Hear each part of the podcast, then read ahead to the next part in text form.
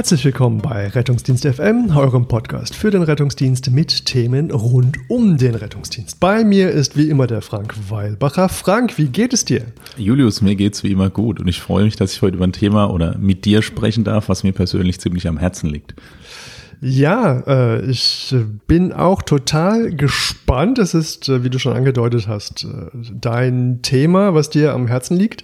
Ähm, Im Prinzip kennt ihr das alles schon. Ne? Das ist ja beim Frank immer das eine und selbe, nämlich äh, das Medical Intervention Car. Ähm, inzwischen bist ja sogar der Projektleiter. Und jetzt hast du uns Neuigkeiten mitgebracht zu diesem Projekt. Erzähl mal. Ja, ähm, was es Neues gibt, ist, äh, dass wir seit Beginn diesen Jahres jetzt begonnen haben, präklinisch die ECPR in unserem Bereich zu machen, also sprich die Reanimation mit Hilfe von einer ECMO. Ja, ECPR, das, das klingt wie, ist es wieder so eine fancy Abkürzung, ne? Steht natürlich für extrakorporale Membran Oxygenierungs kardiopulmonale Reanimationsgeschichte. Ähm, das ist total cool. Warum brauchen wir das jetzt?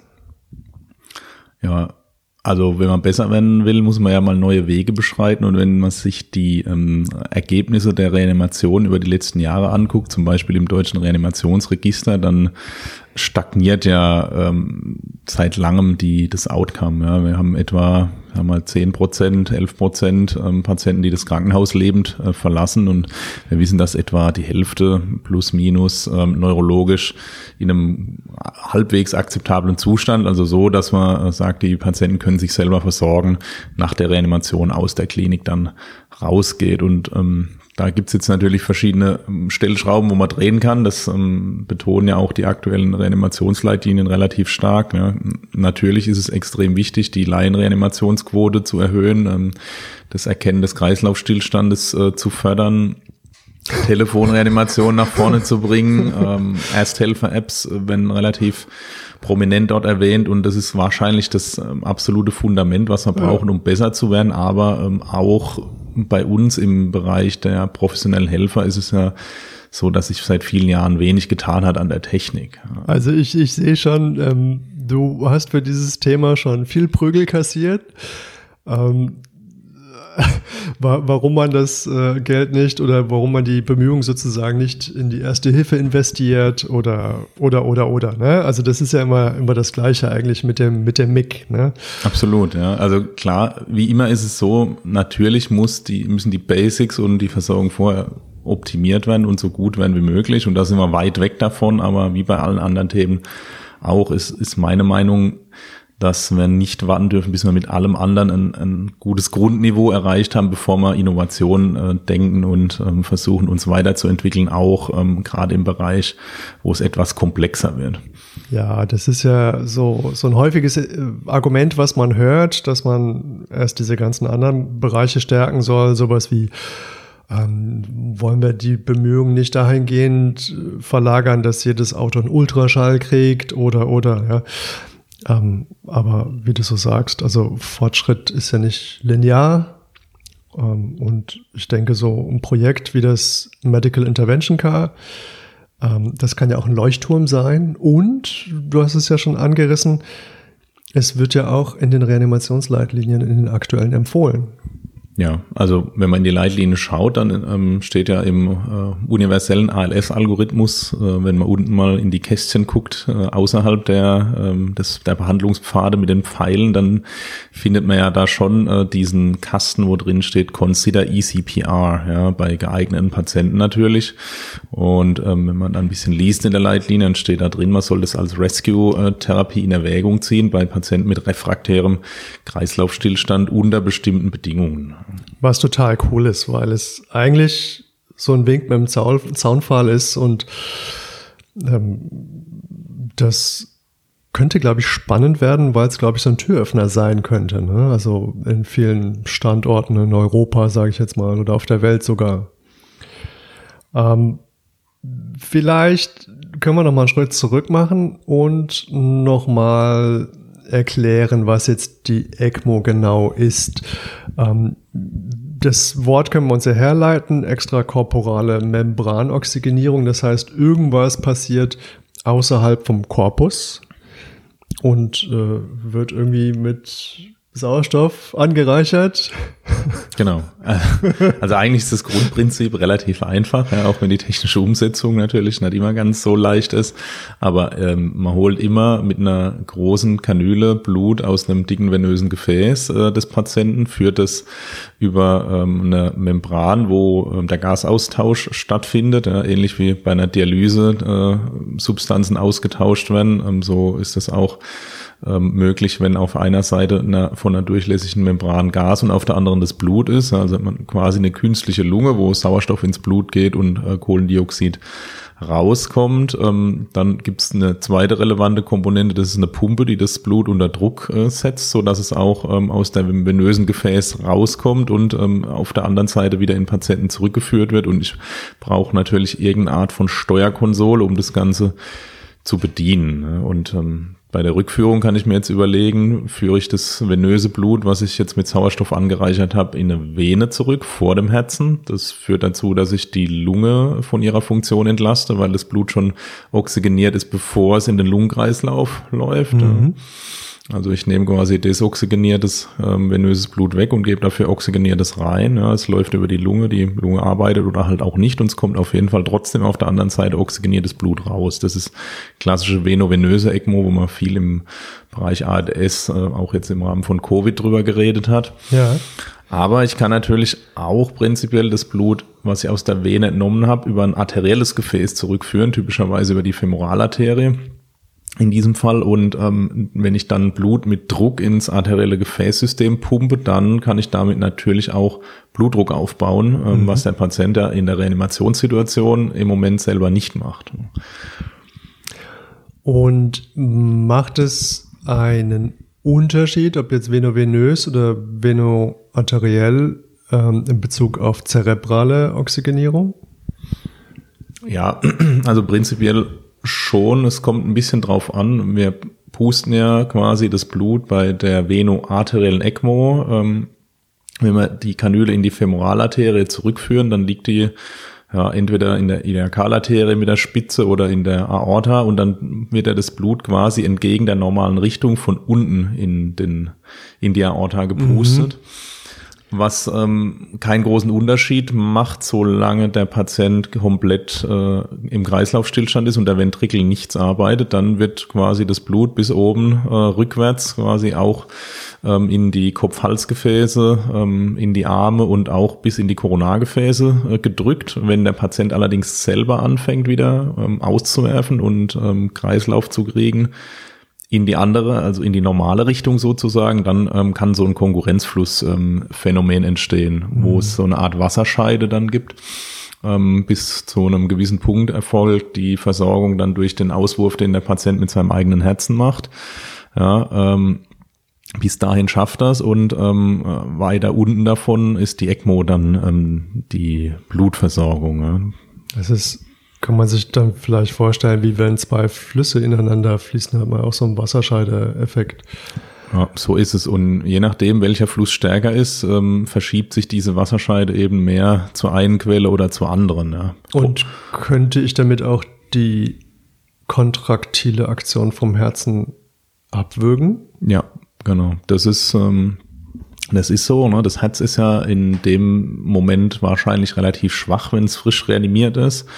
Und ähm, ich darf auch mit der ECMO nicht zu stark dagegenhalten, weil sonst mache ich natürlich die Nachlast hoch und ähm, es sorgt dafür, dass der Ventrikel ähm, nicht nach vorne auswerfen kann und ähm, kann im schlimmsten Fall eine Überdehnung vom linken Ventrikel damit provozieren. Ja.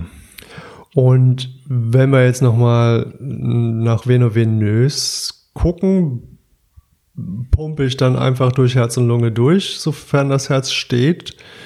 Oder brauche ich dann doch irgendeine Form von Kontraktion vom Herz? Ja, also venovenöse ECMO macht nur Sinn, ähm, wenn das, wenn der Kreislauf sichergestellt ist, mhm. weil das keine Kreislaufunterstützung macht. Ne? Ich, wenn ich Blut aus der Vene nehme und dorthin wieder zurückgebe, dann ist es im Prinzip vom Blutfluss her neutral. Also ich mhm. gebe, tausche einfach nur das, das ähm, desoxygenierte gegen oxygeniertes venöses Blut und ähm, die, ähm, den Druckgradienten in Richtung arterielles System muss das Herz dabei selber aufbauen. Also es ist sozusagen nur eine Lungenunterstützung, aber keine Kreislaufunterstützung. Das okay, also das würden wir prinzipiell dann anwenden, wenn die Lunge nicht mehr oxygeniert, wie bei einer Lungenembolie zum Beispiel. Ja, bei der Lungenembolie interessanterweise ähm, ist es ja so, dass das Hauptproblem nicht die Oxygenierungsstörung häufig ist, sondern das Rechtsherzversagen. Mhm. Das heißt, dass ähm, die Nachlass des rechten Ventrikels ist so hoch, dass er es nicht schafft, genug Blut über die Lungenstrombahn nach vorne auszuwerfen und irgendwann geht der rechte Ventrikel in die Knie. Auch da ist eine venoarterielle ECMO hilfreich, denn die nimmt ja das Blut aus der Vena cava, also vor dem rechten Herzen weg und gibt auf der arteriellen Seite, also quasi hinter dem linken Herzen wieder rein und ich habe damit das ganze Herz ähm, überbrückt ähm, und damit auch das rechte Herz und wenn ich dem quasi die Vorlast rausnehme, dann ist es gar nicht mehr so schlimm, dass die Nachlast hoch ist, dann äh, muss es nämlich gar nicht so viel pumpen, weil es gar nicht so viel Blut angeboten kriegt. Also auch in der Lungenembolie ist eine VA-ECMO, also venoarteriell, ein ähm, gutes Verfahren, um den Kreislauf äh, aufrechtzuerhalten oder wiederherzustellen. Jetzt sind wir ja im Prinzip bei nach zehn Minuten schon voll eingestiegen in die äh, Mechanismen und Physiologien äh, einer ECMO-Therapie. Und jetzt würde ich mal einfach raten und behaupten, das MIG bringt jetzt eine VA-ECMO. Ja, da hast du recht. hat, offensichtlich hat es äh, funktioniert, dass ich das erklären konnte. Welches jetzt, ja. Also von der Maschine her ist es egal, ja. Mhm.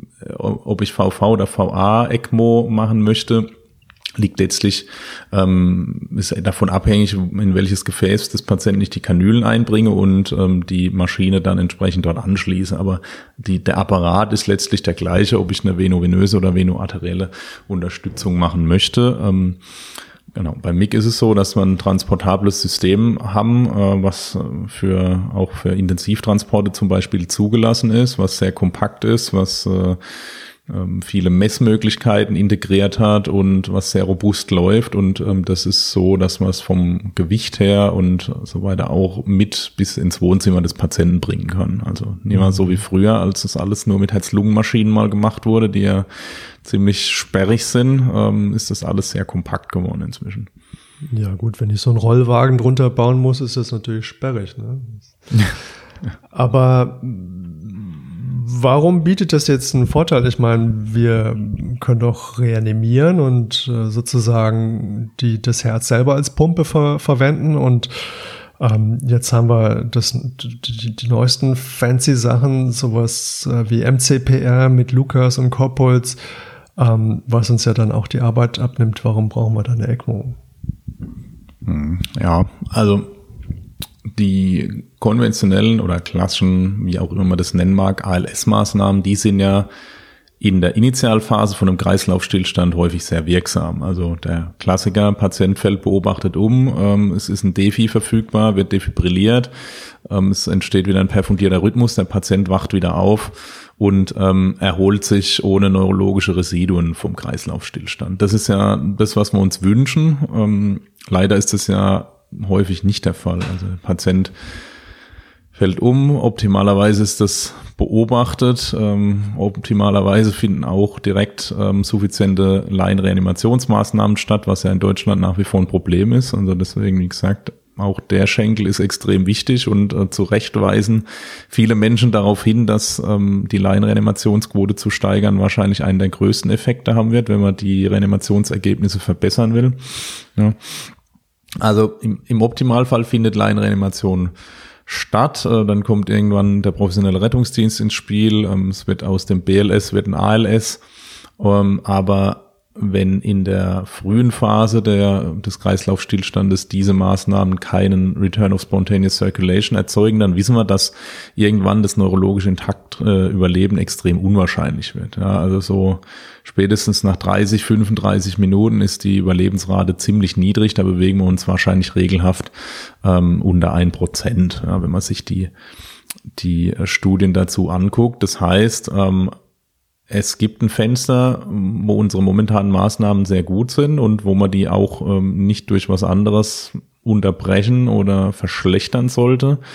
Aber ähm, das Limit ist relativ schnell erreicht. Und mhm. ähm, was wir wissen ist, dass mit, ähm, mit einer ECMO-Therapie, ähm, wenn wir da das komplette Herzzeitvolumen wiederherstellen, dass dann Patienten in dieser Phase ähm, der schon etwas länger dauernden Reanimation eventuell noch mit gutem neurologischen Ergebnis reanimierbar sind, die ansonsten mit höchster Wahrscheinlichkeit versterben würden.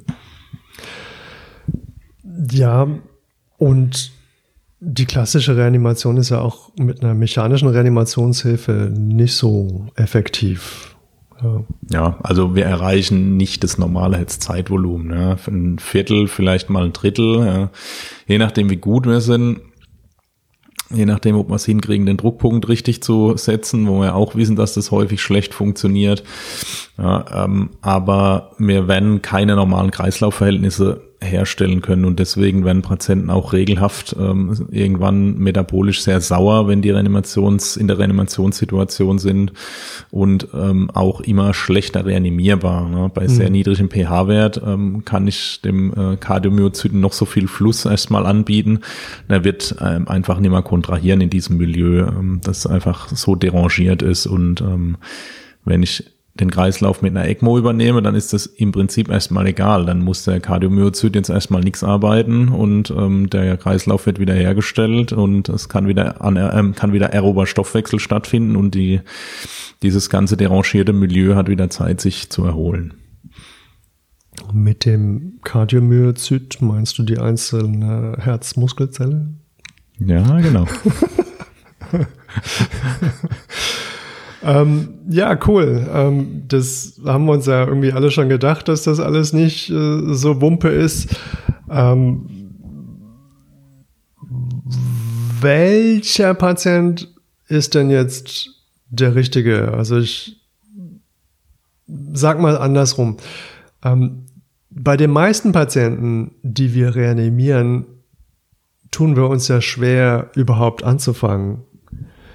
Ja. Ähm, das sind so klassisch die Mitmenschen, die friedlich entschlafen sind im Altersheim und dann ruft ähm, der Altenpfleger oder die Altenpflegerin an. Ist das ein Kandidat für die ECMO? Ja, also das wäre natürlich nicht der Patient, den wir uns da vorstellen und es wird auch nicht der Patient sein, der davon profitieren würde. Ja. Aber der könnte jetzt noch 102 werden statt ja, 101. Wahrscheinlich, ja, und hätte dann auch noch viel Lebensqualität. Ja. Nein, also es müssen natürlich Patienten sein, die prinzipiell an sich schon, äh, sagen wir, zumindest halbwegs gute Prognose haben. Also klassisch wäre jetzt ein Patient mit beobachtetem Kreislaufstillstand, Mitteleinreanimation, Schön wäre, wenn er noch einen schockbaren Rhythmus hat, äh, äh, möglichst keine fortgeschrittenen Komorbiditäten, also keine Pflegeheimbewohner, ja, aber auch keine Endstage-Diseases, wie jetzt irgendwie ein metastasiertes, nicht kurativ behandeltes Krebsleiden oder äh, COPD mit Heimsauerstoff oder Schwerstherzinsuffizienz und so weiter. Ja, das ist eigentlich re relativ intuitiv, dass man diese Patienten nicht an ECMO nehmen will, weil es muss natürlich auch ähm, eine Exit-Strategie aus dieser ECMO-Therapie geben. Ich muss ja irgendwo hin können mit dem Patienten, aber das betrifft ja auch unsere normale konventionelle Reanimation und wird, glaube ich, oft ähm, wenig beachtet. Ja, und wir reanimieren Patienten wie du schon sagst, ähm, wo vielleicht gar nicht so ein richtig gutes Behandlungsziel mehr besteht. Das sollte man sich vielleicht in dem Rahmen auch mal überlegen, wo dort eine, eine sinnvolle Grenze sein kann. Diese Überlegung finde ich überhaupt sehr wichtig zu stellen, weil ich finde gerade mit Einführung der MCPR-Geschichte, also mit Corpuls und Lukas und was es da noch alles gilt, äh, gibt, gibt es ja so einen interessanten Effekt, nämlich ähm, das NEF kommt und dann baut man das Ding dran und ähm, an, dann passiert ja Folgendes, dass man oft die Entscheidung, ob man jetzt weiter reanimiert oder aufhört, auf die Klinik verschiebt. Ja. Und mit einer ECMO ist das ja total toll, äh, dann kann ich ja diese Entscheidung nicht nur in die Klinik verschieben, sondern dann auf die Intensivstation. Ne? Also vom Schockraum in den, auf die Intensivstation und vielleicht kann ich sie sogar bis in die Reha verschieben. Ja, fast. Ja. Also wenn die Maschine brummt, ähm, geht es relativ lang gut. Ne? Okay. Ja, also das ist ein Phänomen, was was wir sicherlich beobachten. Deswegen gibt's ja auch Empfehlungen, zum Beispiel hier in, in Baden-Württemberg von der AGSWN zum Einsatz von mechanischen Thorax-Kompressionsgeräten, wann das sinnvoll ist, die einzusetzen. Und auch die Leitlinie äh, äußert sich ganz klar dazu. Also ich habe ja verschiedene Möglichkeiten, so eine Reanimation fortzuführen. Also, wenn also ich die AGSWN ist die Arbeitsgemeinschaft Südwestdeutscher Notärzte. Ja. Ich, habe ich jetzt habe ich jetzt mal als bekannt vorausgesetzt. ja, ich meine, wir, wir, werden ja nicht nur hier in, in Bavü gehört, sondern ähm, auf der auf der ganzen Welt und vielleicht muss man das für die Kollegen in Chile oder so mal möglicherweise sehen. Ja, ein bisschen Werbung darf sein. Also ja. die AGSWN äh, finde ich sehr eine sehr sinnvolle Institution. Ja, aber um zurückzukommen zum, ähm, zum ALS, ich habe ja verschiedene Möglichkeiten. Also Übrigens also, kann man Mitglied werden beim AGSWN ja. und da kriegt man die Notfall- und Rettungsmedizin günstiger. Das stimmt, ja. Deswegen bin ich auch schon. Und im Moment kriegt man sogar noch der Notarzt zusätzlich. Ach, und zwar so? kriegt man beide dann kostenlos. Wenn man ich habe mich schon gefragt, ja. warum ich diese Zeitschrift geschickt kriege. Ja. Ich habe auch schon beim Verlag angerufen, die haben gesagt, sie können nichts dafür. Ja. Ja. Und dann dachte ich, ich wecke mal keine schlafenden Aber ich glaube, es heißt jetzt Notarzt und nicht mehr der Notarzt inzwischen. Ja. Na egal. Also, ja, also auch eine sehr empfehlenswerte sich, Zeitschrift. Doppelt, ja. Super Fotos da drin. Also echt, echt schönes, schönes ähm, äh, Heft. Ja. Ähm, ich wollte Broschüre, Magazin sagen, aber naja. Magazin finde ich auch gut. Das klingt immer so ein bisschen nach Bunte. genau, die Notarztbunte. Bild der Frau. Jetzt, jetzt kriege ich wahrscheinlich Prügel. Ah, ähm, ja. Jetzt ist es ja ein Projekt der Uniklinik Heidelberg und äh, du betreust ja dieses Projekt. Und da es ja ein Projekt ist, ist es ja sozusagen nichts, was 24-7 läuft, ne? sondern es hatte bestimmte, bestimmte Zeiten. Ich möchte das sozusagen nur erwähnen, weil es ja vielleicht interessant ist für die Kollegen aus dem Heidelberger Raum. Ähm, das heißt, wann kann man das MIG bestellen? Also man kann es ja sowieso immer für alles Mögliche bestellen, wie zum Beispiel ähm, schwieriger Atemweg Kind oder Kinderreanimation oder sowas. Ähm, oder diese ganzen anderen schrecklichen Sachen. Also immer dann, also ich sage jetzt mal, versuche mal so eine Indikationsstellung ähm, mitzugeben, immer dann, wenn man den Eindruck hat, der Patient hätte eigentlich noch eine Chance, aber man kommt jetzt hier mit konventionellen Mitteln nicht mehr weiter, dann wäre es geil, man würde frühzeitig euer Ding alarmieren, oder? Ja, so kann man das, glaube ich, gut, gut zusammenfassen. ja, ja, also wie gesagt, ähm, gerade für die für die hässlichen Fälle ja. äh, gerne, ja, ähm, zumal es dort glaube ich, auch gut ist, wenn man als Notarzt nicht allein, also allein mit seinem Team, nicht als einziger Notarzt, sondern nochmal ein zweiter da ist, der auch ein bisschen Erfahrung sicherlich mitbringen wird, ähm, ein bisschen mehr Manpower hat, um die Situation abzuarbeiten und halt erweiterte diagnostische und therapeutische Maßnahmen, wie jetzt auch die ECMO. Wir sind im Moment regelhaft wochentags von 7 bis 17 Uhr da. Wir arbeiten dran, das Ganze auszuweiten und würden gern in so ein 24-7-Betrieb kommen, was natürlich mit der ECPA nicht einfacher wird, äh, wenn wir nochmal drüber sprechen, wie, wie groß das Team ist, was dann vor Ort kommt. Ja, aber ähm, in dem Zeitraum sind wir sicher alarmierbar und ähm, kommen dann natürlich auch. Und wer alarmiert das jetzt? Macht das jetzt die Leitstelle? Also die Leitstelle kriegt jetzt einen Anruf vom ähm, Pro Senioren ähm, in äh, Heidelberg, Boxberg, keine Ahnung, ob es das mhm. gibt.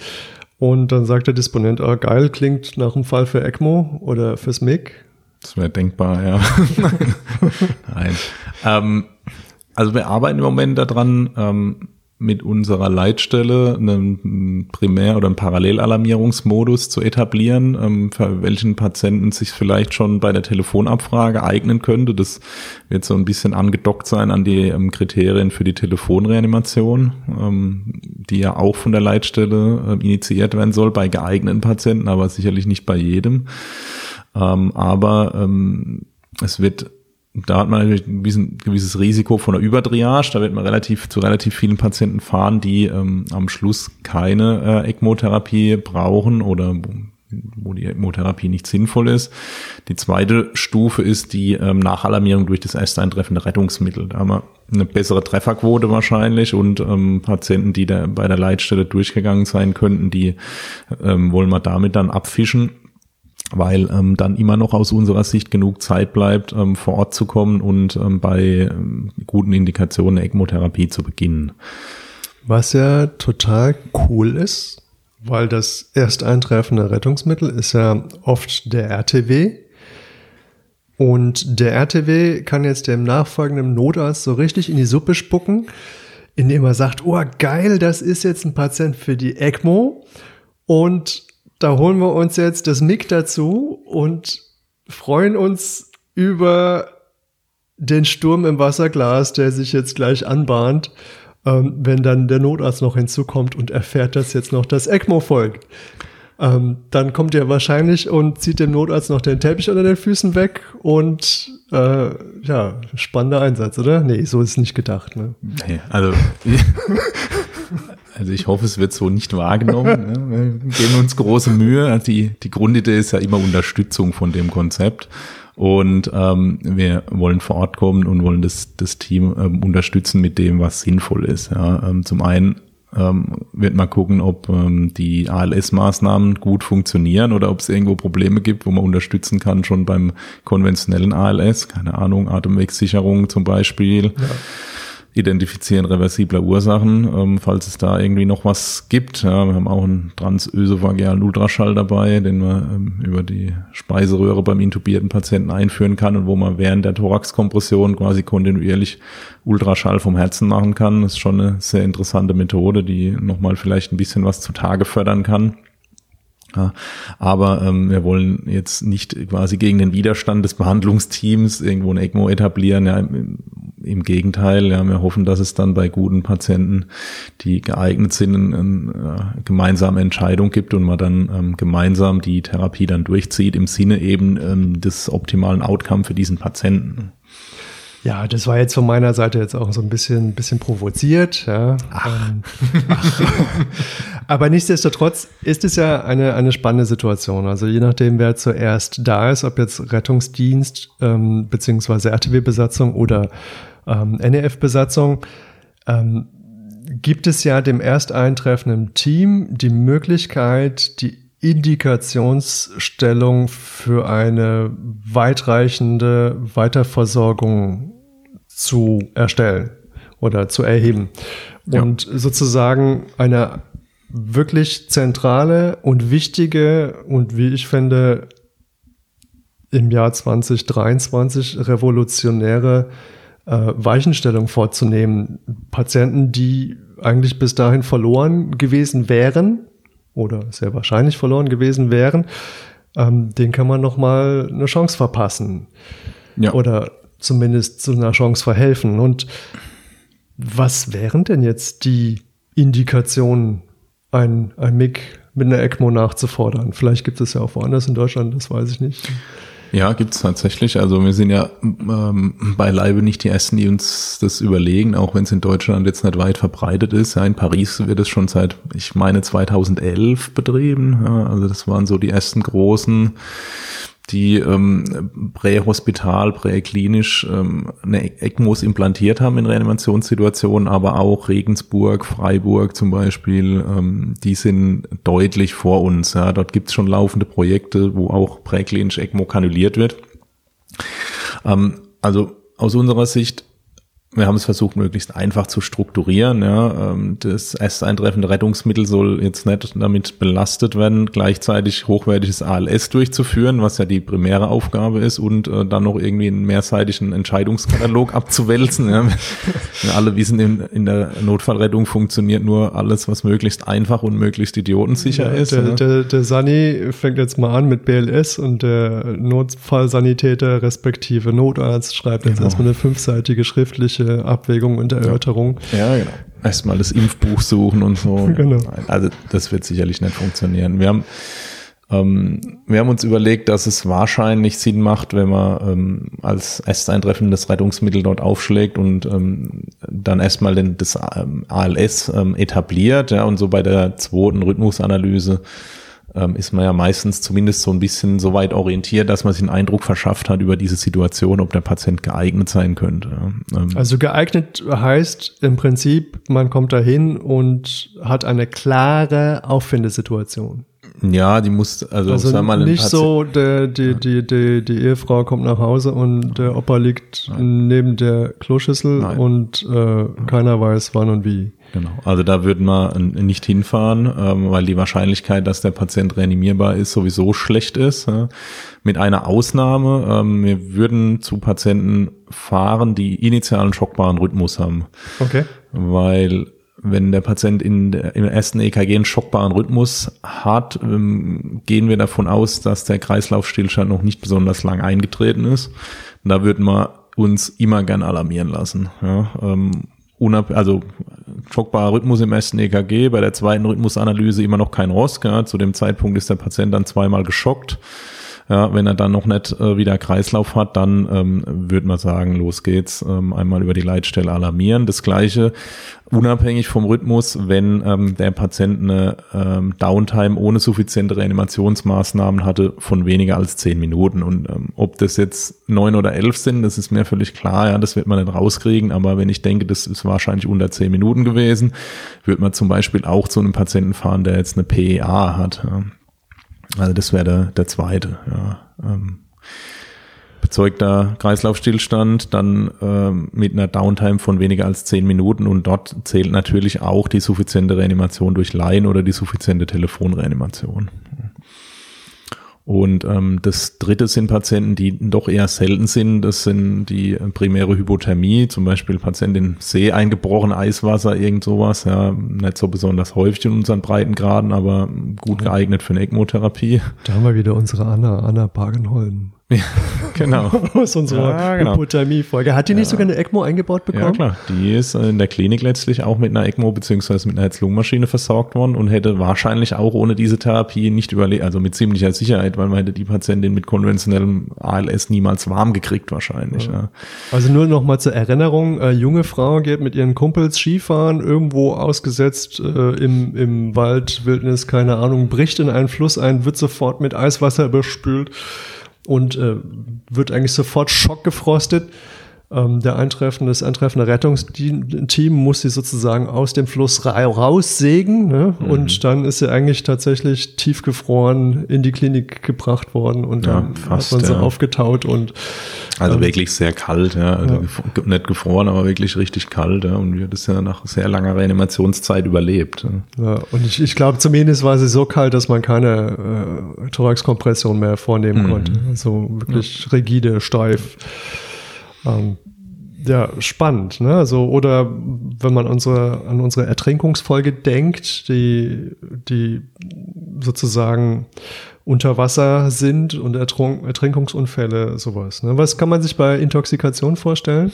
Ja, bei Intoxikation sind es ähm, vor allem äh, Dinge, die ich eben nicht durch mein normal, normales ALS ohnehin behandle, ja, also den Opioid-Intox oder das Benzodiazepin, ja, ähm, also diese ähm, Ateminsuffizienz, die da getriggert wird, die kann ich mit den norm- normalen, in Anführungszeichen, ALS-Maßnahmen ganz gut behandeln. Ähm, aber auch die Patienten kommen nicht alle wieder. Ja. Aber Klassiker wäre jetzt irgendwie Beta-Blocker, Calciumantagonisten, ähm, dann Rhythmusstörungsverursachende Medikamente, sonst wie ähm, Trizyklika oder sowas. Ja. Das sind Sachen, da kann ich wirklich hartnäckige Kreislaufstillstände haben, ähm, aber mit einer ECMO kann ich das überbrücken und kann aussitzen zum Beispiel, dass die Wirkung nachlässt oder kann manche Substanzen auch rausdialysieren zum Beispiel. Ja, aber es hilft mir alles nur, wenn ich Zeit gewinne, indem ich den Kreislauf übernehme und die Oxygenierung, ähm, bis die Verfahren zur Verfügung stehen.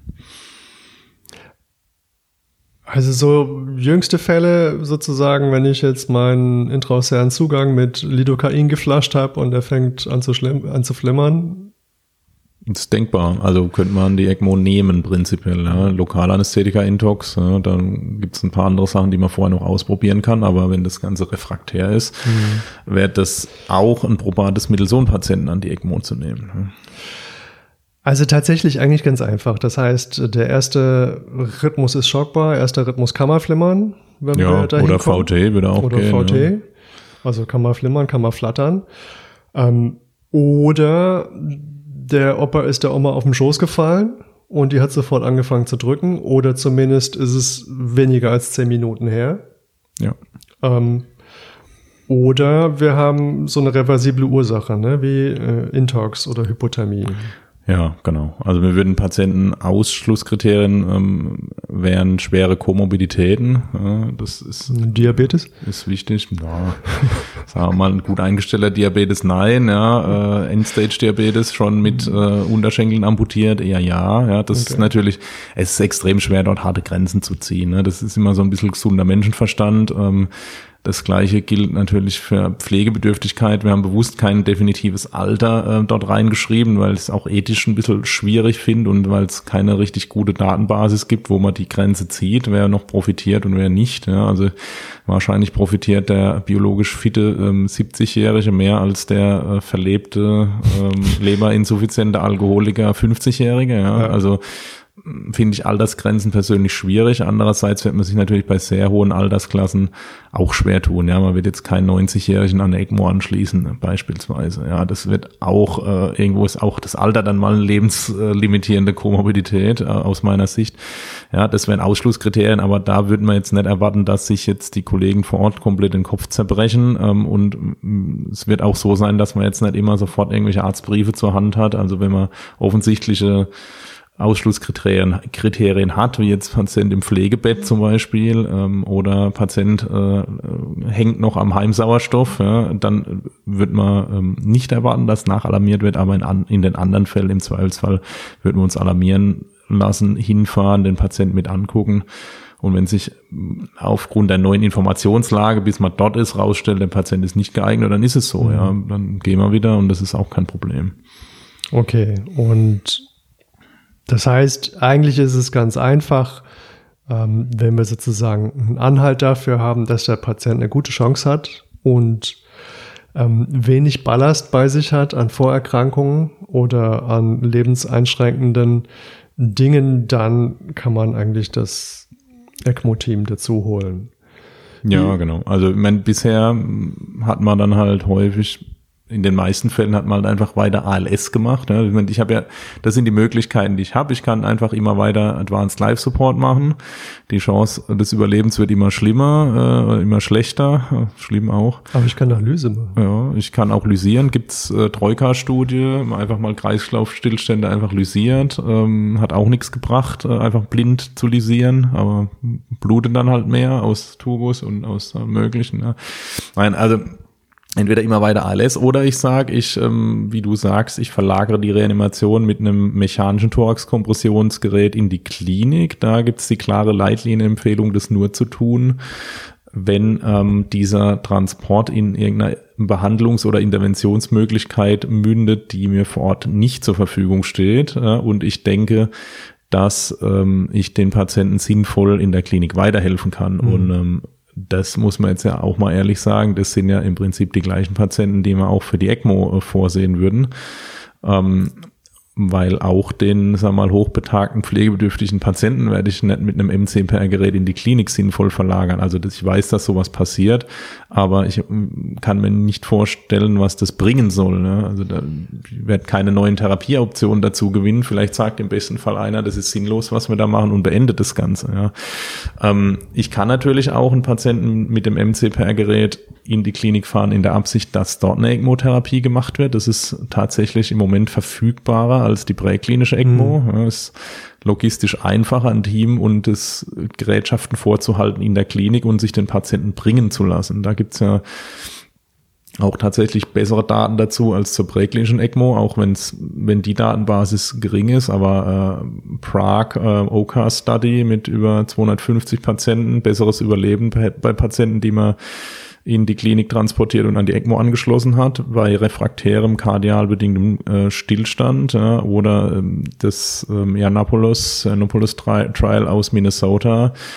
Ja, ähm, das kann man alles machen. Wir glauben allerdings, dass die Low-Flow-Zeit, also die Zeit, in der der Patient durch mechanische Thorax-Kompression, entweder äh, durch uns manuell oder mechanisch durchs Gerät bearbeitet wird, die ähm, wird sich verkürzen lassen, dadurch, dass man die ECMO zum Patienten bringt, mit hoher Wahrscheinlichkeit. Ja, das ist auch das, was man in Paris gesehen hat.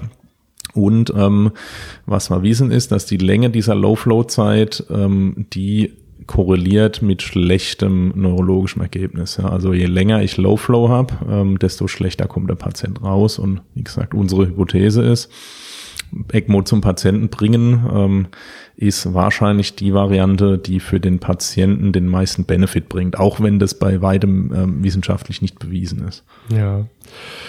Wie ist es jetzt mit der Kinderreanimation? Ja, also Kinder an eine ECMO präklinisch anzuschließen, ist nochmal deutlich schwieriger aus meiner Sicht als Erwachsene, einfach durch die kleinen Blutgefäße. Mhm. Ähm, Kinder haben auch häufig hypoxisch getriggerte Kreislaufstillstände, die ähm, wahrscheinlich an sich schon eine schlechtere Prognose haben, wenn die Reanimation länger läuft. Ähm, unsere Strategie wäre beim Kind, ähm, also wir würden sagen wir mal, bis zum Jugendlichen, wo es äh, von der Kanülengröße und so weiter geht, dass der noch relativ nah am Erwachsenen dran ist. Ich sage jetzt mal vielleicht so 40 Kilo aufwärts. Ähm, würde man präklinisch eine ECMO etablieren, ähm, wenn die Indikation stimmt, äh, bei kleineren Kindern und wenn wir denken, dass das Kind eine, eine Prognoseverbesserung dadurch ähm, erfährt, dann würde man das Kind unter Reanimation zur ECMO-Kanülierung in die Klinik bringen, aus letztlich logistischen Gründen. Ja. Wo, wobei man sich ja einfach das MIG nachholen kann zur Kinderreanimation. Ja, also wir würden, würden sowieso zur Kinderreanimation gern dazukommen, weil wir glauben, dass äh, dort genug zu tun gibt ähm, für viel Personal und auch für erfahrenes Personal und man auch so ein bisschen die Logistik bahnen kann. Ja, also ist jetzt auch nicht so, dass äh, in großen Zentren regelmäßig Kinder unter Reanimation aufgenommen werden, die an ECMO sollen und man braucht dazu äh, schon äh, eine gewisse Organisation, dass das Ganze dann auch so durchläuft, dass die Low-Flow-Time niedrig ist und dass man dann einen Benefit von dem Ganzen hat. Und ich glaube, allein dafür macht es schon Sinn, sich nochmal so ein Team zusätzlich zu holen, was einem dann äh, ein bisschen äh, Workload abnimmt und die, die vielen Aufgaben auf mehr Schultern verteilt werden. Okay. Ähm, jetzt hat die RTW-Besatzung ähm, das MIG nachgefordert. Ähm, der Notarzt hat jetzt einen tiefen Atemzug genommen und sich entschlossen, den Dingen seinen Lauf zu lassen. Ähm, was können wir jetzt tun in der Vorbereitung?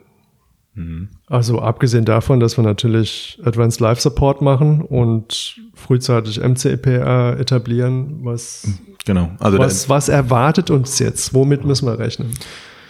Ja, also wie du schon sagst, Advanced Life Support, das ist das zentrale Element. Der muss möglichst ähm, gut, qualitativ hochwertig weitergeführt werden. Alles andere ist, sag mal, optional, aber das ALS muss optimal weiterlaufen, sonst bringt es auch nichts später eine ECMO anzuschließen. Ja, wenn ich jetzt quasi mit halber Kraft weiter reanimiere, um irgendwelche äh, Vorbereitungen fürs, ja, es ist so, ja.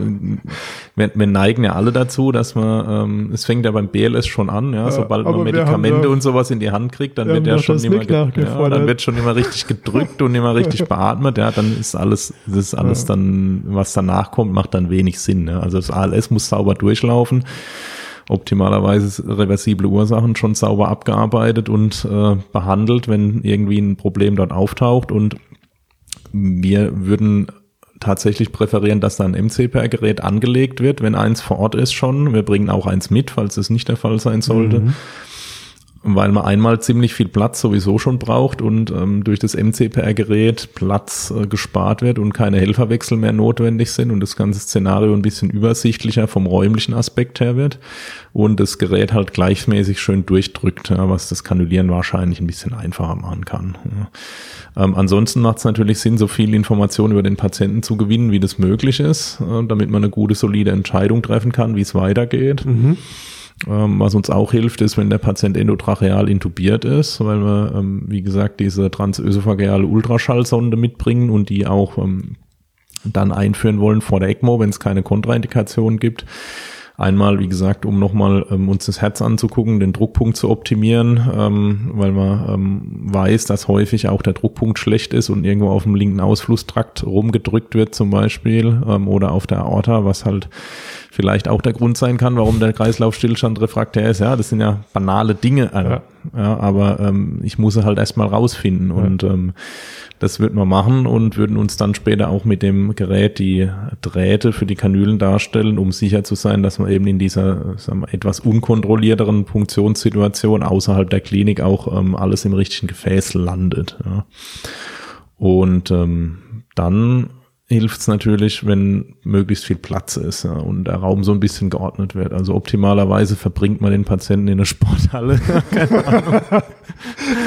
ja, aber also sagen wir mal, im zwei Quadratmeter Bad ist ja Reanimation an sich schon äh, wenig sinnvoll, ja, aber spätestens wenn man dann noch mit äh, ECMO, mit zwei Rucksäcken, mit einer ECMO-Maschine, ähm, mit nochmal einem dritten Rucksack für Ultraschall und so weiter kommt, ja, dann wird's wird's doch ziemlich kuschelig. Also ein also bisschen Platz schaffen ist absolut hilfreich. Das ist ja tatsächlich eins meiner Lieblingsthemen, ähm, die, die Ordnung des Raumes, ähm, dass wenn man sich entscheidet, den Patienten zu behandeln, und da geht es ja noch nicht um die Reanimation, aber der Rettungsdienst trifft ein, und wer den Rettungsdienst bestellt, finde ich, der kriegt auch Rettungsdienst und dann verschafft man sich Platz. Und ja, der berühmte ähm, Couchtisch. Ja. Genau, dann wird erstmal der Couchtisch weggeschafft und wenn der Patient reanimationspflichtig ist, dann hat man ja beim Betreten der Wohnung schon sich grob orientiert, wo Platz ist und dann schafft man den dahin und ähm, zumindest wo man perspektivisch viel Platz schaffen kann. Ne?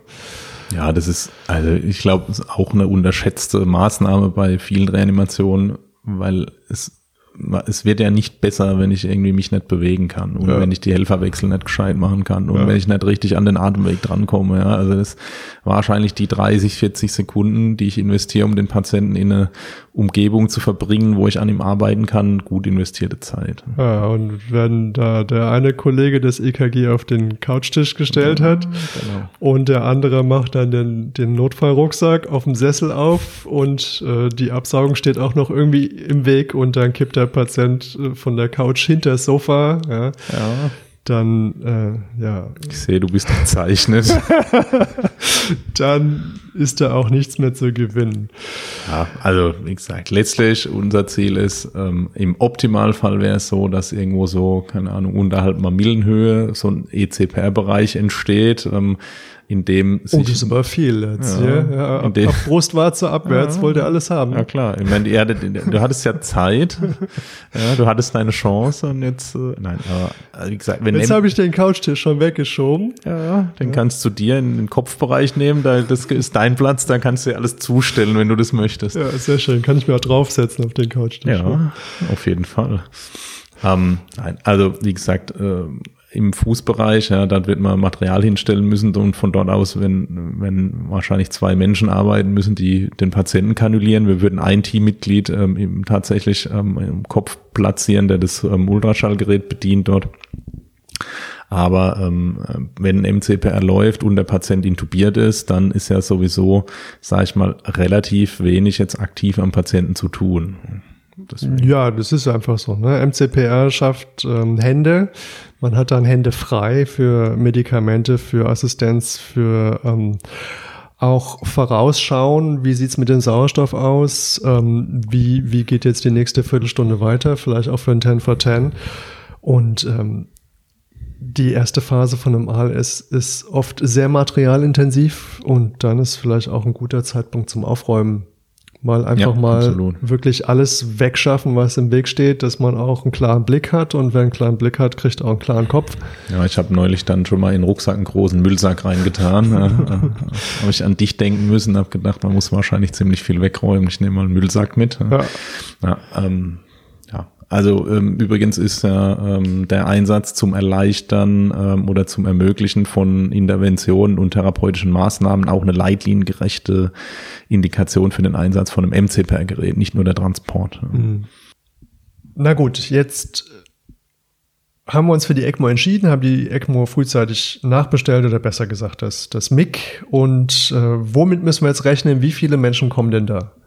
Also im Moment ist es so, wir machen das ähm, das Projekt ja interdisziplinär mit äh, unseren Kardiologen zusammen. Ähm, das heißt, wir werden regelhaft mit äh, drei Leuten dort ähm, eintreffen. Ähm, einer wird ähm, sich im Kopfbereich aufhalten, wird wie gesagt das Ultraschallgerät äh, bedienen, wird unsteril sein und wird so ein bisschen das äh, Scene-Management und ähm, das äh, Materialmanagement von unserer Seite aus übernehmen und äh, zwei äh, Leute werden sich ähm, im Wesentlichen um die Kanulierung und die Bedienung der ECMO kümmern. Ja, ähm, es wird ist so, dass äh, wir so ein Protokoll haben, ähm, das vorsieht, dass man erstmal kurz, äh, klar, man kommt hin, man stellt sich vor, das sollte sowieso immer der Fall sein, ja, auch wenn es nicht immer passiert.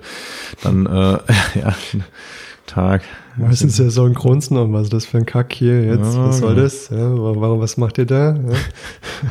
Wer bist denn du? Ja, genau. Erst erstmal komisch gucken ist immer wichtig. Ja.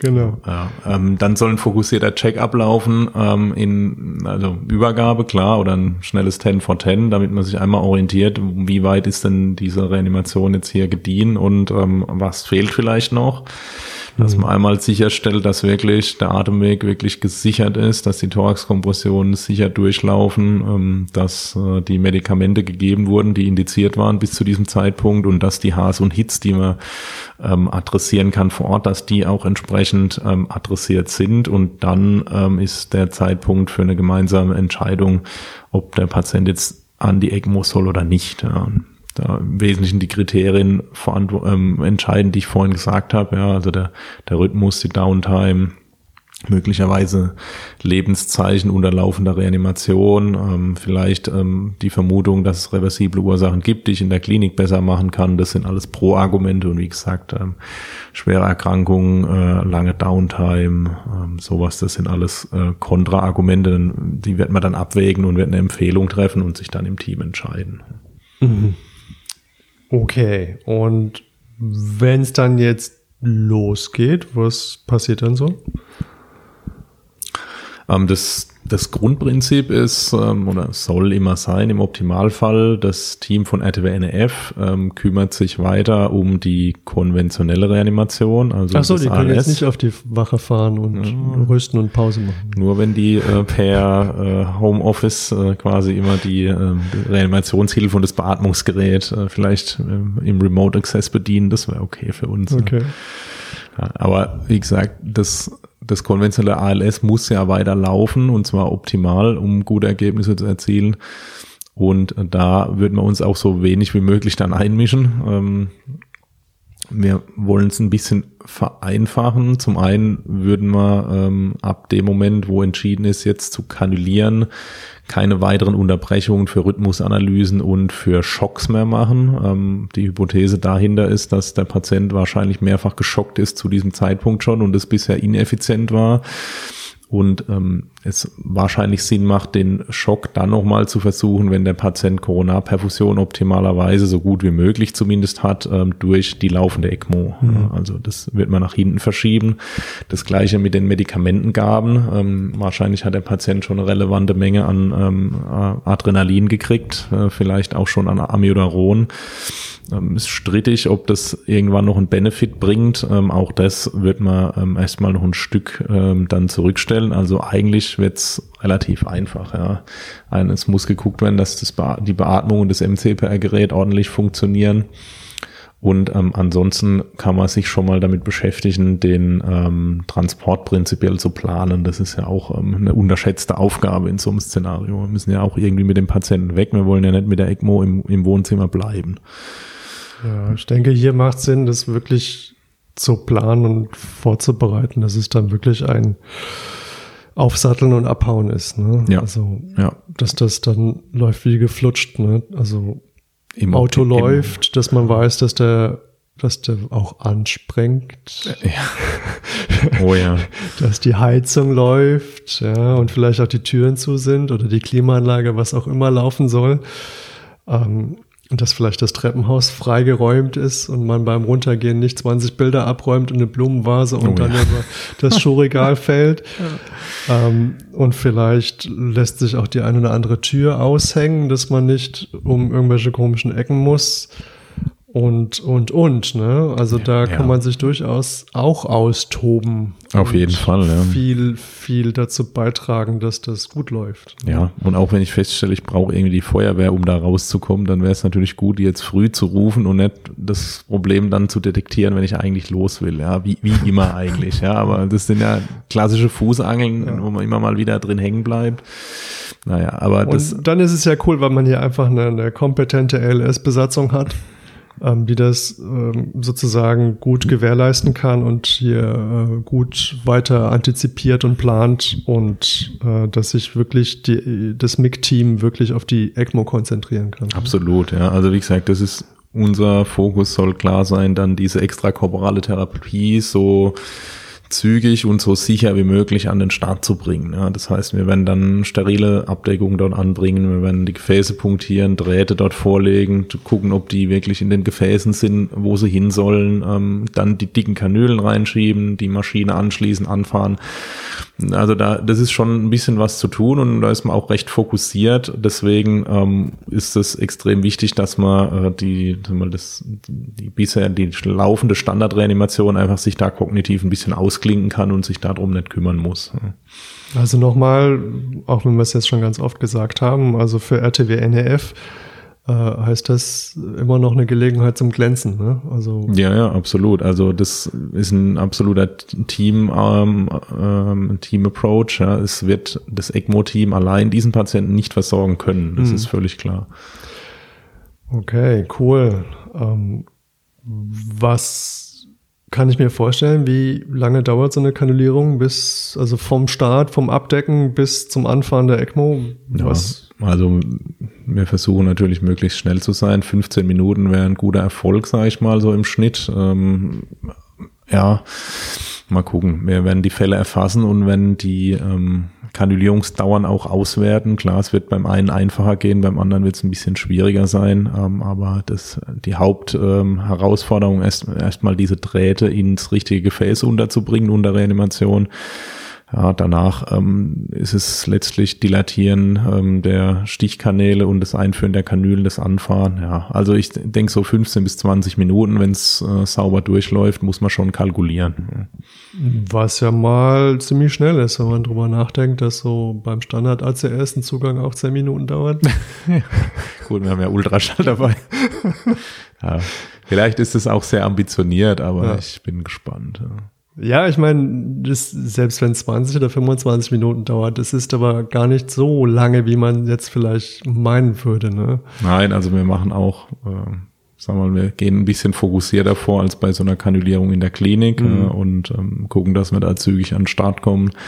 Sind ja äh, in diesem Minnesota Trial innerklinische Kanulierung, also Kanulierungszeiten von sieben, acht Minuten vorbeschrieben. Das ist natürlich äh, schon kontrollierte Umgebung, sehr geübtes Team, strenge Protokolle, ja, ähm, das ist schon extrem schnell. Ja, aber wie gesagt, so 15 bis 20 wäre so unser Ziel, wo wir sagen, dass ähm, das passt eigentlich ganz gut, wenn wir das hinkriegen.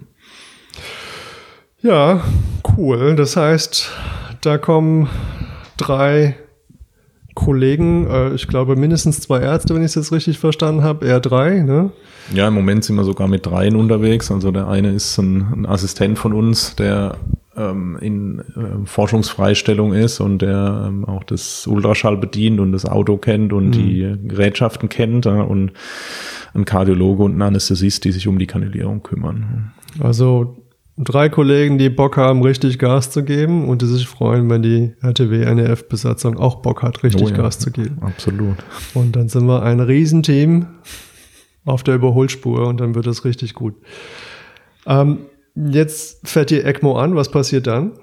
Ja, also dann ist es so, dass man so eine, eine, gewisse Phase braucht, wo man das Ganze in stabile Fahrwasser bringt. Ne? Das ist natürlich eine dynamische Situation, so ein Patient, der ähm, frischen Kreislaufstillstand hatte. Da muss man erstmal die Therapie so ein bisschen einpegeln, so wie die, ähm, wie die laufen soll. Ja, wir werden dann, weil der Patient, wenn er keinen eigenen Puls hat, weil das eigene Herz nicht schlägt, ja, dann wird er an der ECMO quasi einen, äh, einen linearen Druckverlauf oder nahezu linearen Druckverlauf haben. Das heißt, äh, mit einer Nippmanschette zu messen, führt uns halt nicht weiter. Ja.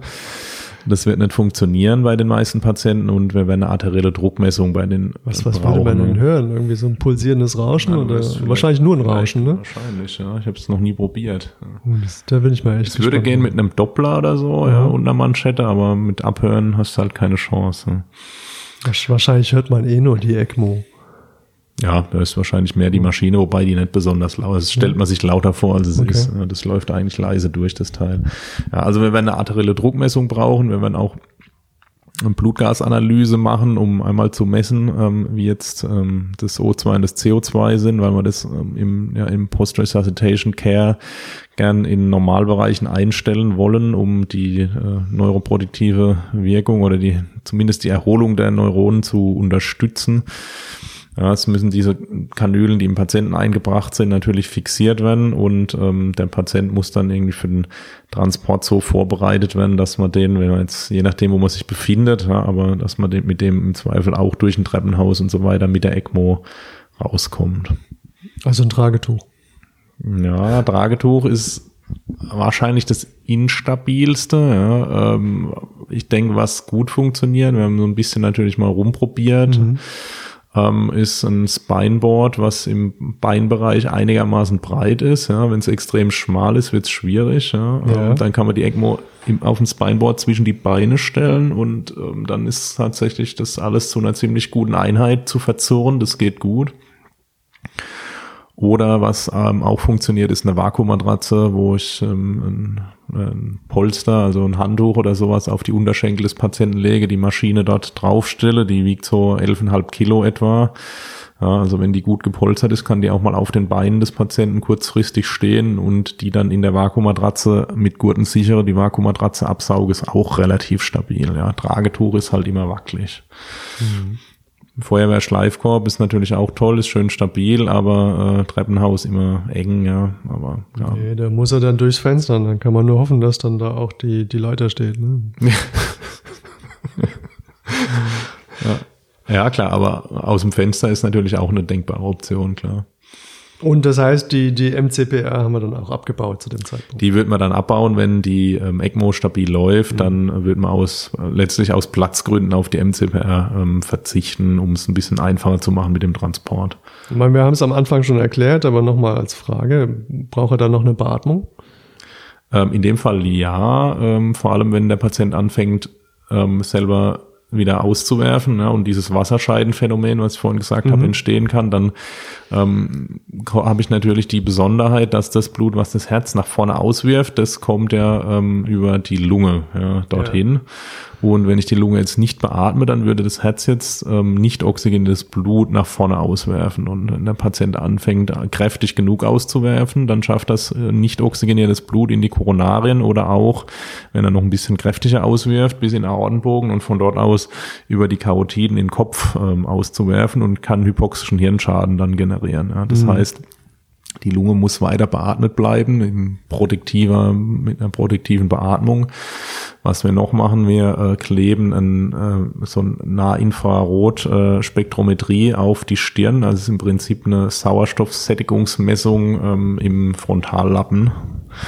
Ähm, wo so ein gemischter Sättigungswert rauskommt, der ähm, Verlauf von dem Wert sagt uns ähm, relativ schnell, wenn das Gehirn irgendwie nicht mehr gut oxygeniert ist.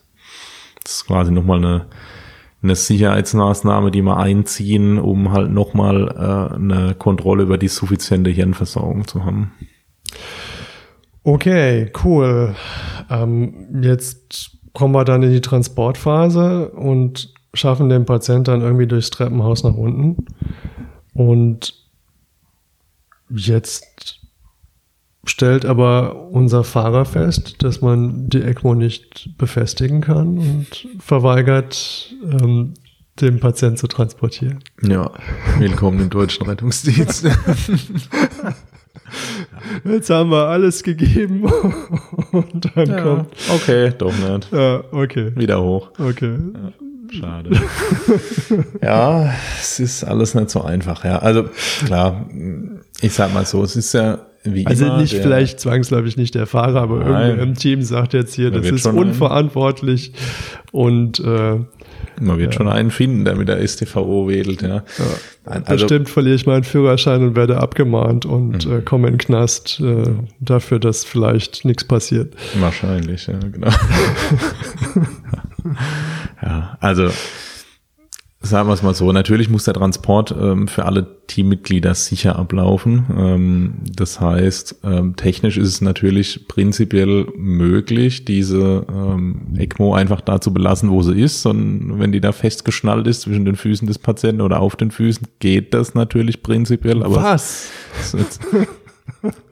Aber wenn könnte es sein, dass ich auch schon, muss- könnte ich aber schon, könnte es sein, dass ich schon mal gesehen habe, wie Patienten mit ECMO so transportiert wurden. Aber ja, also es ist formal natürlich jetzt nicht äh, StVO-konform. Ja, also es ist zumindest keine zugelassene Gerätehalterung. Ja. Ob das jetzt vielleicht eine ausreichende Ladungssicherung ist, möglich. Ja, ich Ja. weiß es nicht. Aber es wird sicherlich Bedenken geben. Ähm, Wir bringen eine ECMO-Halterung mit. Wobei ich mir sicher bin, dass es keinen Polizisten auf der Welt geben wird, der diesen Transport aufhalten wird. Egal, was da festgebunden Ich ist. auch nicht. Der wird noch, wird noch vorausfahren mit Blaulicht. Solange man nicht damit über die Schweizer Grenze fährt oder so, ist, glaube ich, unproblematisch. Ja, also wie gesagt, keine Ahnung. Aber ähm, wir wollen natürlich den, den Erfordernissen, soweit es geht, Genüge tun. Wir bringen eine ECMO-Halterung mit, die ist, ähm, die ist ähm, STVO-konform äh, für die ECMO-Maschine, die wir Nein. dabei haben, äh, getestet. Ja, unsere Herausforderung ist ja hauptsächlich, dass es in unserem Rettungsdienstbereich bisher nicht gelungen ist, die Rettungsmittel mit äh, irgendeiner Art von genormter äh, Geräteaufnahme auszustatten. Äh, seien das jetzt Airline-Profile, ähm, wo man die reinmachen kann zum Beispiel, oder eine Doppeldienstschiene. Wir sind da auf einem guten Weg. Also die neu eingeführten Fahrzeuge, die haben das ähm, alle, ja, aber es sind noch einige im Altbestand, wo man die Halterung wahrscheinlich dann tatsächlich mit Spanngurten verzurren muss. Aber ähm, auch da wird es uns gelingen, ähm, diese Maschine so festzumachen, dass nichts passiert. Ja, ich habe mich jetzt sehr lustig gemacht. Ähm, nicht, dass man das falsch versteht. Ne? Also wir haben hier so ein bisschen die besondere Situation, dass es äh, gerade im Bereich der Uniklinik Heidelberg viele innerklinische Transporte gibt, ähm, mit denen natürlich niemand rechnet. Also das ist so ein bisschen was Komisches. Ne? Auf der einen Seite gibt es diese Transporte und auf der anderen Seite wird es aber nie eingepreist und dann sind dann die Fahrzeuge oft nicht so ausgestattet, ähm, dass man etwas sicher durchführen kann, was häufig stattfindet. Ähm, das ist, ich möchte gar nicht jetzt sagen, wer der Schuld ist. Aber natürlich gehören Geräte und Gerätschaften aus der Klinik oder welche Gerätschaften auch immer der Patient jetzt benötigt, adäquat befestigt. Ne? Ähm, und sobald man in den Bereich kommt, dass man etwas regelhaft durchführt, sollte man dafür auch eine gescheite Arretierung haben. Aber es ist natürlich immer so ein bisschen ähm, mit, in meinem Fall, mit Kopfkratzen verbunden, wenn die Leute jetzt hier sagen, nee, das möchte ich nicht transportieren, wenn es ja hier gerade um die Wurst geht und ähm, man gerade dabei ist, einen Unterschied zu machen und dann möchte jemand den Unterschied dadurch machen, dass er den Transport verweigert. Gut, damit kann man auch den Unterschied letztlich machen. Ja. Dann kann man halt an der Stelle auch aufhören häufig. Ja. Ja, Ähm, also aber ich, finde, da ja. muss man auch gar nicht rausfahren. Ja.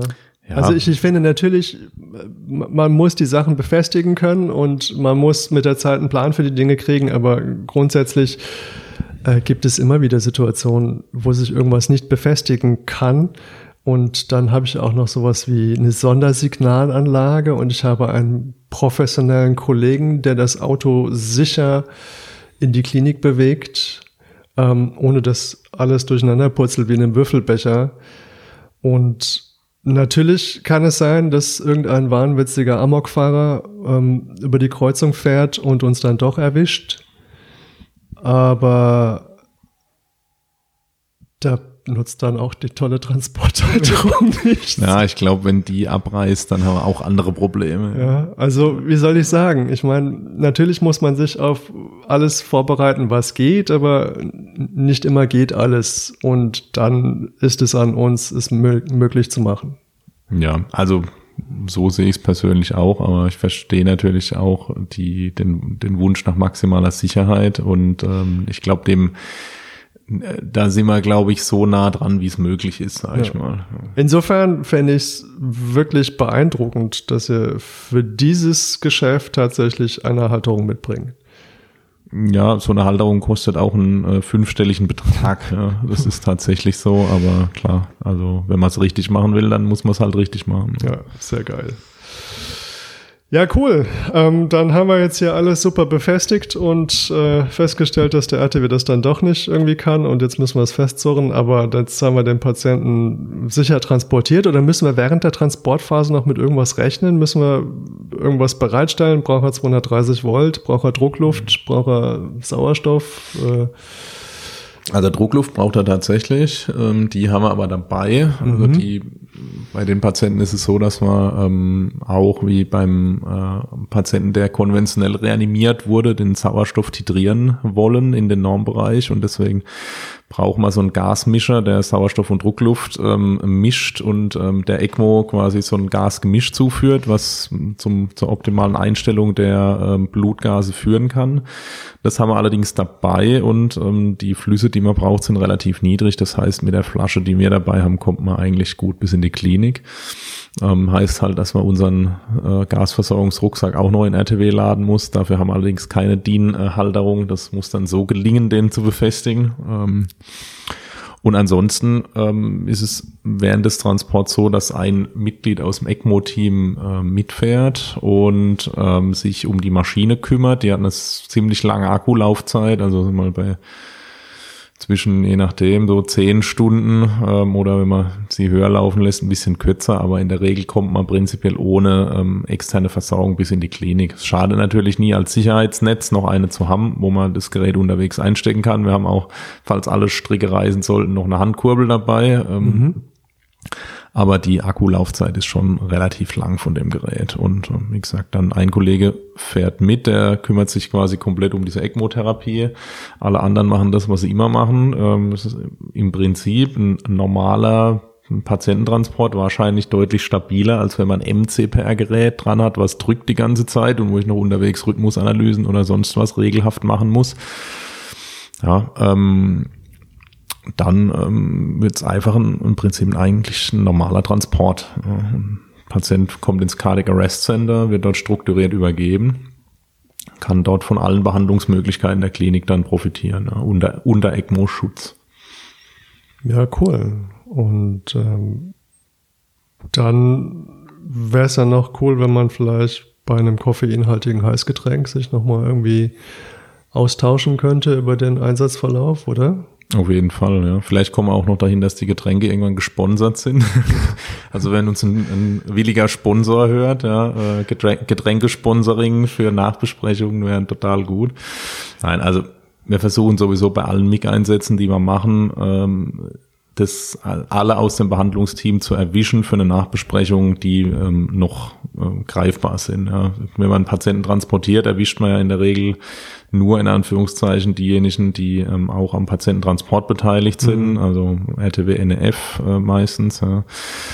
Ähm, wenn ein Patient vor Ort verstirbt, was ja auch mal beim Patienten der Fall sein kann, wenn man keine ECMO-Therapie zum Beispiel macht, dann wird man dort mit allen Beteiligten vor Ort nachbesprechen. Also es ist uns wichtig, dass wir Debriefing und Feedback so weit oder so viel wie möglich hinkriegen, um eben für, zukün für zukünftige Fälle zu lernen und ähm, Schritt für Schritt besser zu werden. Ja, wir haben auch ein Online-Feedback-System inzwischen, kriegt ähm, jeder, der dabei war, kriegt so ein Visitenkärtchen und kann dann online nochmal Feedback eintragen, wenn er auf der Wache sitzt, sonst fällt ihm noch was ein. Wird auch genutzt immer mal wieder. Es sind für uns immer wieder wertvolle Rückmeldungen drin, ähm, wo man noch ein bisschen ähm, nachfeilen kann und wo es schon gut läuft. Aber ja, wie gesagt, also ähm, Nachbesprechung ist ein, ein elementarer oder und integraler Bestandteil von so einem Einsatz. Eine Frage, die mir noch eingefallen ist, ähm, während der Stabilisierungsphase wäre es doch denkbar. Ich meine, die Patientenauswahl war ja eh schon so, dass wir jetzt einen Patienten haben, wo der Reanimationserfolg günstig ist. Ähm, wäre es denkbar, dass der wach wird unter der ECMO? Ja, klar, wäre denkbar. Müsste man Narkose machen. Ja. Also wäre ein gutes Zeichen, wenn der Patient Lebenszeichen zeigt, im Sinne von beginnender Wachheit. Ähm, damit muss man rechnen, wenn die Hirnperfusion wieder besser ist und würde dann entsprechend ein bisschen vorsichtige Sedierung machen. Ähm, also wie gesagt, das wäre uns recht, wenn der Patient wach wird, weil uns das zeigt, dass wahrscheinlich jetzt äh, die neurologische Prognose da relativ günstig sein könnte. Ja. Aber man muss jetzt kein äh, dramatisches Dr. House Abschiedsdrama an der Einsatzstelle verabsch äh, veranstalten, wo sich der Patient von seiner Frau verabschiedet. Aber dafür müssten wir ihn ja kurz extubieren wieder. Ja. Nein, also mutmaßlich nein. Ja. Aber, Aber es wäre ein gutes Zeichen. Ja, wahrscheinlich, ja. Jetzt kann man direkt in die Frühreha weiterfahren dann. Ja. Nein. Ja, schön. Ähm, dann haben wir im Prinzip alles, alles erschlagen, ähm, sogar die Transporthalterung und ähm, ähm, das koffeinhaltige Heißgetränk, was das Team vom MIG spendiert, äh, wenn sie die RTW-NF-Besatzung äh, mit ECMO in die Klinik gebracht hat. Oh, jetzt bringst du mich aber unter Zugzwang. ich glaube, das spendierst du da gerne. Ja, wenn das klappt, dann spendiere ich das. Ja, geil. Ähm, ja, vielleicht nochmal so zusammenfassend. Ähm, die Alarmierungskriterien wäre erste EKG ein schockbarer Rhythmus oder ein Bystander CPR oder Bystander Arrest, also bezeugter Herz-Kreislauf-Stillstand oder ein kleines therapiefreies Intervall, kleiner 10 Minuten. Ähm, oder so eine reversible Ursache wie Hypothermie oder Intoxikation. Ne? Das, das sind so die ähm, großen Sachen. Und alles andere unwahrscheinliches gutes Outcome, schwere Komorbiditäten oder reduzierte Lebenserwartung, das ist, glaube ich, jedem klar, dass das nichts für die MIG ist äh, oder für die ECMO ist. Ähm, und ansonsten ist das eigentlich eine ziemlich geile Sache, finde ich. Und eigentlich auch etwas, wo ich mir vorstellen kann, dass das relativ häufig in Anspruch genommen werden könnte, wenn denn genug Leute mitmachen. Und jetzt mal ein, ein Appell an die Kollegen in Heidelberg. Ähm, macht doch einfach mit ähm, bei diesem geilen Projekt. Und äh, meine Frage wäre jetzt noch, kommt ihr auch nach Mannheim? Also wir kommen überall hin, wo man uns hinruft, prinzipiell. Ja, ähm, ich denke, wenn man eine Alarmierung über die Leitstelle hinbekommt, könnte so ein Radius von ja, vielleicht 30 Minuten plus minus mhm. Fahrzeit schon sinnvoll sein, weil dann ja, trifft man noch zu einem Zeitpunkt vor Ort ein, wo man noch sinnvoll eine, eine ECMO ähm, etablieren kann. Da ist eigentlich der komplette Rettungsdienstbereich Mannheim in dieser Fahrzeit erreichbar. Ja, wir werden auch, haben auch ähm, prinzipiell ähm, informieren wir die Nachbarleitstellenbereiche darüber, ähm, über dieses Projekt. Wir haben auch, sind auch dabei, im Moment eine Voralarmierung über Rescue Track zu etablieren, so dass wir ähm, noch schneller alarmierbar sind über Nachbarleitstellen. Also wir arbeiten daran und würden den Einzugsbereich so groß machen, wie es sinnvoll ist. Ja, kann auch darüber nachdenken, ähnlich wie in Minnesota das inzwischen ist, dass man äh, Partnerkliniken hat und ähm, wenn der Patient weiter weg ist, dann macht man Rendezvous-System und ähm, sag mal, der Patient wird mit dem Rettungsdienst in Richtung Partnerklinik transportiert. Ähm, das ECMO-Team rückt vom Zentrum aus zum, zur Partnerklinik aus. Man trifft sich dort und führt dort äh, gemeinsam eine Kanülierung durch und nimmt den Patienten dann mit ins Zentrum beispielsweise. Mhm. Ja. Das zieht natürlich den Radius noch mal ein Stück größer. Ist ein gewisser Organisationsaufwand, aber klar, ähm, ich glaube, man muss das muss das schon groß äh, denken, so ein Projekt, und gucken, wie man das in, äh, in eine Flächenversorgung überführen könnte, wenn das Ganze sich ähm, gut etabliert. Ja. Auch ein ECMO-Team im Hubschrauber irgendwo hinzufliegen, ist sicherlich ein gut gangbarer Weg. Ja. Ähm, ich habe mir gerade äh, überlegt, was für ein riesen Geschäft das sein wird, dann der Partnerklinik zu erklären, dass da jetzt ein äh, RTW-NEF-Team den Schockraum in Anspruch nehmen möchte für äh, das MIG, was aus der anderen Richtung angefahren kommt. Ja, klar. Das, sowas geht natürlich immer mit, nur mit viel, mit viel Vorarbeit. Ja, da müssen alle drin involviert sein. Ganz besonders natürlich eine, eine Partnerklinik. Aber also, meine Erfahrung ist, wir kriegen häufig die Rückmeldungen von äh, Kliniken, gerade ein bisschen mehr in der, ich nenne es jetzt mal Peripherie, mhm. wo vielleicht auch nicht immer, aber manchmal, ähm, sagen wir mal, die Versorgungsqualität oder die Ausbildungsqualität ähm, von Kollegen anders ist, ja, als in Zentrumsnähe, ja, um es mal vorsichtig zu sagen, ja, ohne jetzt jemandem auf die Füße treten zu wollen, dass äh, sehr viel, die Kollegen in den Notaufnahmen berichten, sie kriegen sehr viele Patienten unter Reanimation zugewiesen und äh, sehr häufig ist es so, dass sie ähm, die Sinnhaftigkeit jetzt nicht erkennen von diesen Zuweisungen. Mhm. Ja, und dann muss man doch sagen, lieber äh, sinnvolle Zuweisungen und ein Konzept, wie man den Patienten dann weiterhelfen kann, wenn sie unter äh, Thoraxkompressionsgerät dort reinfahren, ähm, als so eine Überzuweisung. Das ja. ist wahrscheinlich für alle Beteiligten, inklusive der Patienten, der effektivere Weg. Ja, ähm, da wäre es sicherlich auch vielleicht interessant für alle, die hier zuhören, sich auch als Klinik Gedanken zu machen, was denn der Rettungsdienst einem wie bringt und ob man hier dem Rettungsdienst nicht gute Handreichungen geben kann ähm, in so einer gemeinsamen Zusammenarbeit und nicht nur einfach der ist, ähm, der jetzt einfach den Schockraum oder die Notaufnahme hat und sich dann überlegt, warum bringen die das jetzt, sondern vielleicht mehr so in einem kooperativen Stil. Ähm, ihr habt es sicherlich gemerkt, das ist so ein Projekt, wo ich sehr begeistert von bin. Ähm, ich werde das MIG auf alle Fälle nachfordern, sobald sich irgendwie die Gelegenheit ergibt. Ähm, und gerade hier in diesem Reanimationskontext, jeder kennt ja diese Reanimation, wo man sich denkt, hey, der hat ja eigentlich gute Chancen. Ähm, das ist ein junger Patient, man hat jetzt irgendwie keine rechte Erklärung, warum der jetzt reanimationspflichtig ist.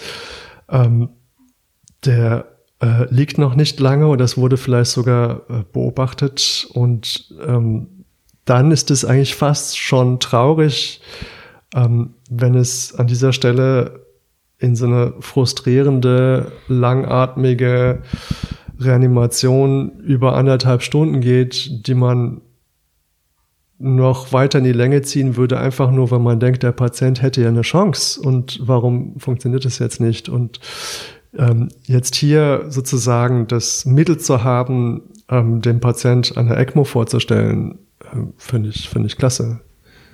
Ja, absolut. Also wie gesagt, ich bin ja, mich muss man ja nicht überzeugen von dem Projekt. Aber ähm, ich, ja, also genau das ist die Motivation dahinter und ähm, ich glaube, dass ähm, Patienten davon profitieren werden, wenn man das ähm, sinnvoll einsetzt, das Ganze und ähm, dass auch vor allem Patienten mit einer guten Prognose oder mit einer zumindest brauchbaren Prognose, eine noch bessere Prognose kriegen werden. Und ähm, in den Studien, die wir haben, wissen wir, dass der Anteil neurologisch intakter Überleber nach so einer ECMO-Therapie relativ hoch ist. Und das ist ja das Outcome, worauf es den Patienten, wenn man sie fragt, wirklich ankommt. Und ja, deswegen bin ich gespannt, ähm, wie sich's anlässt und wie sich das etablieren wird. Und ich hoffe, dass man damit ähm, vielen Patienten gut helfen kann. Ja, und äh, wie gesagt, also allen Kollegen hier im Rhein-Neckar-Kreis oder im Rhein-Neckar-Bereich, Mannheim, Heidelberg, Rhein-Neckar, ähm, vielleicht ein bisschen weniger Skepsis und einfach dieses Mittel, was jetzt zur Verfügung steht, auch einfach anwenden.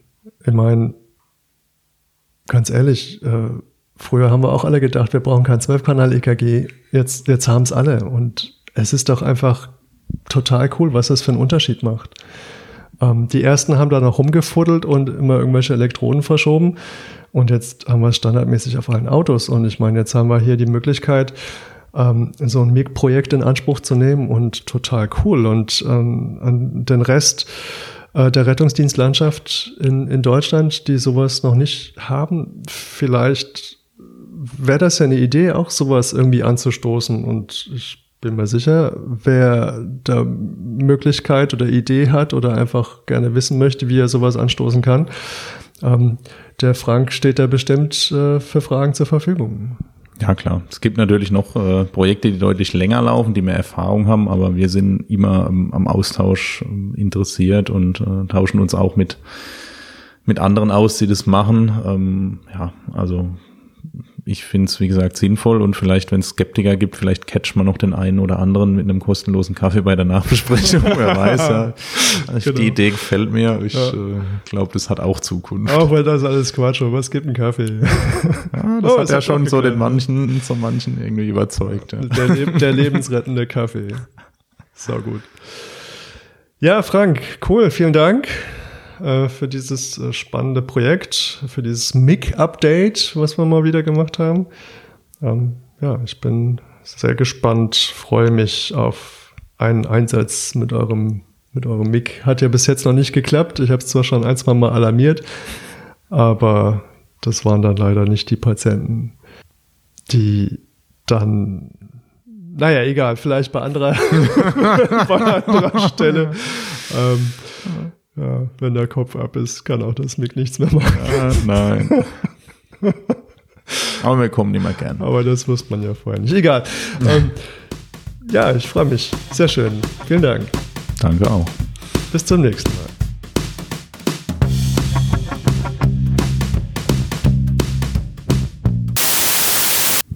Wir können noch 79 Minuten aufnehmen. Und dann ist voll, oder was? Reicht uns das? Nee, es sind 79 Stunden. Das reicht. Herzlich willkommen bei Rettungsdienst FM, eurem Podcast für den Rex. Creepy.